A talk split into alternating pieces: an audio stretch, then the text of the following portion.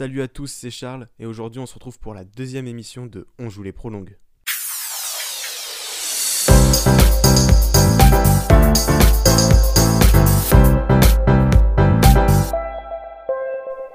La saison de tennis prend fin en ce dimanche 22 novembre. L'heure est maintenant au repos pour les joueurs et au bilan pour nous aujourd'hui. Et c'est la raison pour laquelle nous allons jouer les prolongues de la saison de tennis française masculine. Afin d'essayer de tirer des enseignements de cette saison, je reçois aujourd'hui Benoît Mélin, journaliste sportif spécialisé dans le tennis. Bonjour Benoît. Bonjour Charles. Alors évidemment, il faut souligner qu'il est très dur de parler de saison quand on supprime la totalité des tournois de mars à août, mais néanmoins il y a énormément de sujets sur lesquels il serait intéressant de revenir, alors moi j'ai envie de commencer par un cas qui m'intrigue et qui doit intéresser plus d'un, c'est celui de Gaël Monfils. On va le rappeler, Gaël Monfils fait un début de saison fantastique, il remporte le tournoi de Montpellier, il enchaîne avec le tournoi de Rotterdam, qu'il avait déjà gagné en 2019, il va même être à deux doigts de battre à Dubaï Novak Djokovic, jusque-là invaincu en se procurant trois balles de match avant de finalement céder face au numéro 1 mondial. On se dit que c'est peut-être la grande saison de Gaël, et là, malheureusement, Covid, pandémie, confinement, annulation des tournois et tout ce qui s'ensuit. Gaël revient, 4 matchs, 4 défaites, on ne le reconnaît plus. Plus de son, plus d'images. Benoît Mélin, vous avez eu la chance d'être invité sur son émission Twitch lors de sa conférence de presse. Comment, après coup, vous expliquez cette énorme défaillance? Ah ben moi, à la base, euh, c'est pas moi qui l'explique, hein, c'est lui justement qui a été très clair là-dessus. Alors bon, quand il a perdu son dernier match, euh, il nous a sorti le coup de la blessure, et puis euh, officiel, on va dire entre guillemets, diplomatique. Et puis après, en parlant vraiment avec lui, en lui posant des questions, et eh ben il lâche l'info comme quoi, bah en fait, il était tellement tellement stressé, tellement euh, peur de de mal jouer, de, de, de, encore une fois perdre un match, euh, euh, qu'il n'arrivait pas du tout à se libérer, il était crispé. Et c'est génial parce que ça nous donne une dimension un peu plus humaine de ces mecs qu'on voit, euh, tous ces sportifs de haut niveau qu'on voit sur leur théâtre de jeu préféré. Alors bien sûr, ils sont très très forts, ils sont très doués, mais ils sont comme nous, quoi. Ils passent par des émotions qui sont euh, euh qui sont extrêmes. Alors il y en a qui arrivent à les à les domestiquer, et puis il y en a qui n'y arrivent pas, et on se rend compte qu'effectivement, un, un, joueur comme Gaël Monfils, qui a toujours été quand même fragile mentalement sur l'ensemble de sa carrière, bah là, la, période dont tu parlais de confinement où ils n'ont pas pu euh, véritablement s'entraîner comme d'habitude, sans savoir s'ils allaient rejouer après, s'il y allait avoir des tournois, euh, comment ils devaient se préparer, pour quel, quel jour ou quelle semaine de retour. Tout ça était dans un flou intégral, donc très compliqué déjà à gérer en tant qu'athlète de haut niveau. Et puis après, mentalement, bah, tu te rends compte que bah, il y en a qui, qui n'ont pas réussi à passer cette période aussi facilement que d'autres. Et Gaël, mon fils, en fait partie, puisque quand il est revenu, il avait décidé de ne pas aller aux États-Unis pour privilégier la terre battue, pour euh, bah, se donner une chance d'être très très bon à Roland Garros. Et puis, puis, ben, ben, ça n'a pas fonctionné. Le mec était, était tendu comme une arbalète. Et dès qu'il commençait à jouer, il retrouvait pas le niveau qu'il avait avant euh, la Covid où là, comme tu l'as dit, il avait très très bien joué, gagnant des tournois, ayant des balles de match contre Djokovic alors qu'il était injouable, le, le, le, Serbe. Mais justement, ce niveau qu'il avait eu pendant les, les, deux premiers mois de l'année, eh ben, il, il croyait qu'il allait le, ce niveau, il croyait qu'il allait le retrouver tout de suite. Et puis, bah, il l'a pas retrouvé. Et donc, tout de suite, bah, mentalement, ça devient compliqué parce que tu essayes tu te dis mais c'est pas possible, mais bon sang de bois, mais où il est ce putain de niveau quoi? Je l'ai, laissé où? Donc tu cherches, tu te forces, tu te crispes, tu t'énerves, et puis bah au lieu de rejouer normalement, euh, tu mets en place un schéma qui, qui te fait perdre, et il n'a pas gagné un match ouais. depuis bah, qu'il est revenu.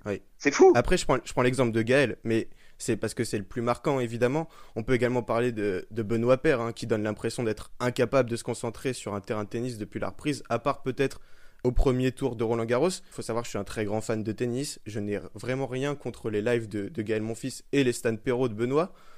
Mais voilà, la, la, saison de tennis, elle a repris et j'aurais aimé les voir sur un terrain en train de nous remonter le moral au lieu de les voir sur Twitch. À limite, j'avais l'impression qu'ils étaient en train de se morfondre, de pas réussir à, jouer. Alors certes, les conditions sont difficiles. Mais est-ce que c'est vraiment ça le problème? Est-ce que le problème, c'est le public? Est-ce que je, cherche des, raisons pourquoi ils, ont la chance de faire leur métier quand même? Est-ce que vous pouvez peut-être m'en dire plus là-dessus? Imaginons que tu sois un des plus grands journalistes que la planète ait porté. Tu vois, tu es vraiment un des tout meilleurs. C'est-à-dire que tu vas de plateau en plateau, tu fais même des interviews dans des théâtres avec du public, et tout ça te porte, te met le frisson parce que tu trouves ça génial de pas être derrière une caméra, d'avoir vraiment quelque chose où tu as un lien avec le public, comme, comme les acteurs de cinéma quand ils font du théâtre et qui trouvent ça génial d'avoir un lien avec le public. C'est ce qui porte un sportif de haut niveau. C'est cette espèce de frisson quand tu rentres dans l'arène et que tout d'un coup, tu es porté par ce public, alors qu'il t'aime ou qu'il t'aime pas, mais il y a les applaudissements, il y a ce bruit, il y a ce, ce frémissement qui te, pour certains, comme des Benoît Père, comme des Gaël Monfils, les font rentrer dans une autre dimension. Et donc imagine que tout d'un coup, ben toi, euh, très grand journaliste, tu te retrouves, ben il y a plus personne, il y a plus de caméra, il y a, y, y a, plus rien, et donc tu te dis mais, qu'est-ce que c'est que ça, quelle horreur, c'est mais pour qui je bosse? C'est quoi le c'est quoi ça? Je vais à l'usine, ça n'a plus aucun intérêt. Et pour eux, c'est encore plus amplifié puisqu'ils ont tellement l'habitude de jouer dans du bruit, entre guillemets, du bruit, enfin des applaudissements, d'une ambiance, que là, tout d'un coup, il n'y a plus rien. Et c'est très compliqué. J'en ai parlé un petit peu avec tout le monde, pas qu'avec les, joueurs de tennis français, j'en ai parlé avec Nadal d'ailleurs, avec Djokovic, et eux te disent qu'effectivement, c'est très perturbant, et qu'il faut avoir cette possibilité de concentration de pouvoir t'enfermer dans ta bulle, te verrouiller, te blinder mentalement, pour te dire que bah en fait bah, tu, tu, tu, joues pas ton, un, tournoi normal allez tu te alors il y en a qui se visualisent comme si c'était un match d'entraînement pour s'enlever la pression du rendez-vous. Il y en a qui s'imaginent qu'il y a du public et qui se en fait ils se le ils se le ils se l'incorporent mentalement dans la tête ce qu'a fait d'ailleurs euh, Djokovic. Enfin tout ça c'est un travail hein, bien évidemment. Mais des joueurs comme Gaël Monfils ou Benoît Paire par exemple eux n'y arrivent pas. C'est-à-dire que s'il n'y a pas la petite étincelle, le truc, alors pour Gaël Monfils, lui, ben, ça, alors là, il n'y a pas de feu du tout. Et puis pour Benoît Père, il n'y a plus de garde-fou, quoi. Donc là, il peut, il peut péter les câbles comme il veut. De toute façon, ils s'en fout. Euh, euh, c'est pour ça c'est pour ça qu'un Nick Kyrgios n'a pas voulu reprendre la raquette. Pour lui, ça n'a aucun intérêt. C'est pas, c'est pas du tennis. Et je pense qu'un Roger Federer n'aurait pas beaucoup joué s'il en avait eu la possibilité, même si là, il est blessé, donc il, il, pouvait pas jouer. Mais tu te rends compte qu'il y a des joueurs qui ne peuvent pas. Il y en a qui n'y arrivent pas. En janvier, euh, si j'espère hein, que, les tournois se joueront en janvier en Australie, euh, s'il n'y a pas de public, faut s'attendre à quoi concrètement? Ou même s'il y a du public, il y aura très très peu de public. Ce sera au maximum version Roland Garros, c'est-à-dire allez 1000 1000 personnes dans le stade. Et, et, les conditions de restriction sanitaire sont beaucoup plus dures en Australie qu'en Europe. Donc euh, enfin ça, c'est mal barré. En tout cas, c'est mal barré. Mais euh... il faut s'attendre, faut s'attendre à quoi alors euh, un, un Gaël fils pareil Comment comment ils vont faire si euh, si ça continue comme ça? Ils vont s'habituer, ils vont s'habituer. Comme c'est aussi une question d'adaptation. On se rend compte que les meilleurs, les tout meilleurs, je parle pas des dix premiers joueurs du monde, je te parle des 100 premiers joueurs du monde. Parce que déjà être parmi les 100 premiers joueurs du monde au tennis, c'est dingue, mais on s'en rend pas compte. Mais toujours est-il que si tu fais partie des 100 premiers, il faut que tu t'adaptes à tout à ton environnement, à ta surface, à tes balles, à, ta, ton cordage, à la température, au décalage horaire, au public, au pas de public, au public qui te siffle, au public qui te siffle pas, euh, au fait que tu as mal dormi. Euh, et, puis bah là, en plus, il y a un virus. Donc il faut que tu t'adaptes à ça. Si tu es fort, bah tu vas passer outre et tu vas réussir à gagner. Si tu n'es pas suffisamment fort mentalement pour mettre ça dans ta tronche, dans ta caboche, eh ben, tu n'y arriveras pas. Et personne ne peut le savoir. Enfin, moi, moi j'avoue que je ne sais pas. Après, je sais qu'un joueur comme Federer, lui, de toute façon, a une obligation de le faire. Il a 40 ans. S'il continue à ne pas jouer, il ne reviendra pas, il ne pourra pas revenir. C'est impossible. Il faut rester quand même au contact de la compétition. L'entraînement, c'est bien, mais la compétition, c'est complètement autre chose. Donc, tu as des obligations. Et euh, pour l'instant, on ne sait pas jusqu'à quand ça va durer. Donc, il faut un moment ou un autre que bah, tu mettes le bloc de chauffe, tu descendes à la cave, voire euh, au fond de la mine, et que tu ailles jouer dans ces conditions-là. Oui, c'est compliqué. Oui, c'est pas facile. c'est même bizarre et très étrange, parce que tu vois, j'avais la chance d'être à Bercy, c'était quand même très très bizarre, un Bercy vide. faut y aller, hein, c'est euh, faut se forcer. On a vu un Hugo Humbert qui s'est forcé à s'auto-acclamer entre les points pour se motiver malgré la fatigue, malgré les douleurs, pour se dire allez je vais, je vais, vas-y, comme si c'était comme si c'était un entraînement que tu poussais au-delà de la douleur physique pour t'habituer à, à pouvoir endurer des chocs euh, après plus tard en compétition. Mais c'est très bizarre. Tout, ils sont tous et toutes d'ailleurs, sont tous en train d'essayer de trouver comment se comporter de telle façon à être efficace et euh, ben, gagnant dans ce genre de conditions. Et c'est très compliqué. Un Djokovic a craqué dans ce genre de conditions, ça n'a l'air de rien, mais à l'US Open, dans un environnement très particulier, Djokovic a fait une erreur de gamin. Bon, pas de chance, la balle est arrivée dans la gorge de, de la juge de ligne, mais dans l'absolu, il est évident que s'il y avait eu un public, s'il y avait eu une ambiance normale, jamais Djokovic n'aurait eu ce geste d'humeur. Donc voilà, tout le monde doit s'adapter. Alors, il, il, y en a, ben, ça dérape, donc hmm. ça dérape Alors, alors, il y en a un qui s'est adapté, c'est la petite pépite Hugo Gaston, véritable sensation à Roland Garros, où il a notamment euh, sorti euh, Stan Wawrinka en 5-7 et donné du sacrifice à retordre à Dominique Thiem. Il a joué un tennis formidable, beaucoup d'amortis qui ont fait très mal aux Autrichiens. Est-ce qu'il va encore pouvoir jouer comme cela maintenant ou ce sera trop prévisible? Bah, on n'en sait rien, tout dépend de sa façon de se de digérer ça, de son entourage. Mais enfin bon, ils ont l'air d'être bien là, ses parents, son entraîneur. Pour l'instant, la cellule est et classique, on va dire. Euh, tout va bien, mais bon, il y a eu beaucoup d'argent qui est tombé d'un coup. Il y a eu beaucoup de sollicitations. Il a touché du doigt à la vie rêvée des joueurs de tennis de très haut niveau, parce que c'est pas du tout la même chose quand tu vas sur les circuits secondaires et que tu es dans des hôtels miteux, dans des endroits euh, où un petit peu le trou du cul du monde. Donc tout d'un coup, tu, tu te dis ah ben c'est là, moi c'est là que je veux jouer. Donc oui, mais malheureusement, c'est pas comme ça que ça marche. Il faut travailler, il faut, il faut travailler. Et oui, Hugo Gaston a eu de la chance parce qu'il s'est montré à Roland Garros, de la chance et du talent, ça c'est sûr et certain. Mais ça ne suffira pas. C'est pas, c'est pas un petit parcours à Roland Garros qui peut lui, qui peut lui permettre de, de, rêver encore. Il faut attendre. Il faut, il faut là là, il faut attendre. Malheureusement, c'est pas du tout. On verra bien. Il a une très belle main mais il est petit. Euh, et donc, euh, je ne sais pas si ça suffirait. Il a surpris son monde, effectivement, parce qu'il avait une façon de jouer qui, qui a sorti les, les, les, joueurs classiques de leur, euh, de leur schéma traditionnel. Mais ça, ça marche une fois. Hein. Ça marche deux fois à la rigueur, mais pas trois, pas quatre, pas cinq. Et ces mecs-là vont se jouer dix fois, vingt fois, trente fois, quarante fois. Donc, à un moment ou à un autre, il faut être capable de faire autre chose. Et c'est là que l'évolution du joueur se met en place et on verra bien ce qu'il est capable de faire. Mais pour l'instant, ce qu'il a fait est très bien, mais euh, c'est du niveau de ce qu'il est à, l'heure actuelle, c'est-à-dire il est euh, il est 150e joueur mondial, c'est un très très bon classement à son âge, c'est très fort, mais après il faut rentrer parmi les 100 déjà. Après, là c'est déjà compliqué. Après il faut aller dans les 50, là c'est encore plus compliqué. Après il faut rentrer dans les 20, c'est très très dur. Dans les 10, ça devient herculéen. Et y rester, c'est pas normal. Donc à partir de là, euh, la route est très très longue. Non, finissons euh, avec euh, un autre Hugo, mais cette fois sans le H, Hugo Humbert, qui a réalisé une, très belle saison, hein, on va se le dire, aussi bien au début d'année en remportant le tournoi d'Auckland qu'à la fin de l'année en s'imposant à Anvers et faisant quart de finale à Bercy. Est-ce que c'est lui finalement le meilleur joueur français de la saison? Bah oui, oui, oui, oui, là, il n'y a pas photo. c'est le meilleur joueur français de la saison. Mais il a gagné un tournoi à Auckland au mois de janvier, le premier tournoi de la saison. Et il va gagner quasiment le dernier.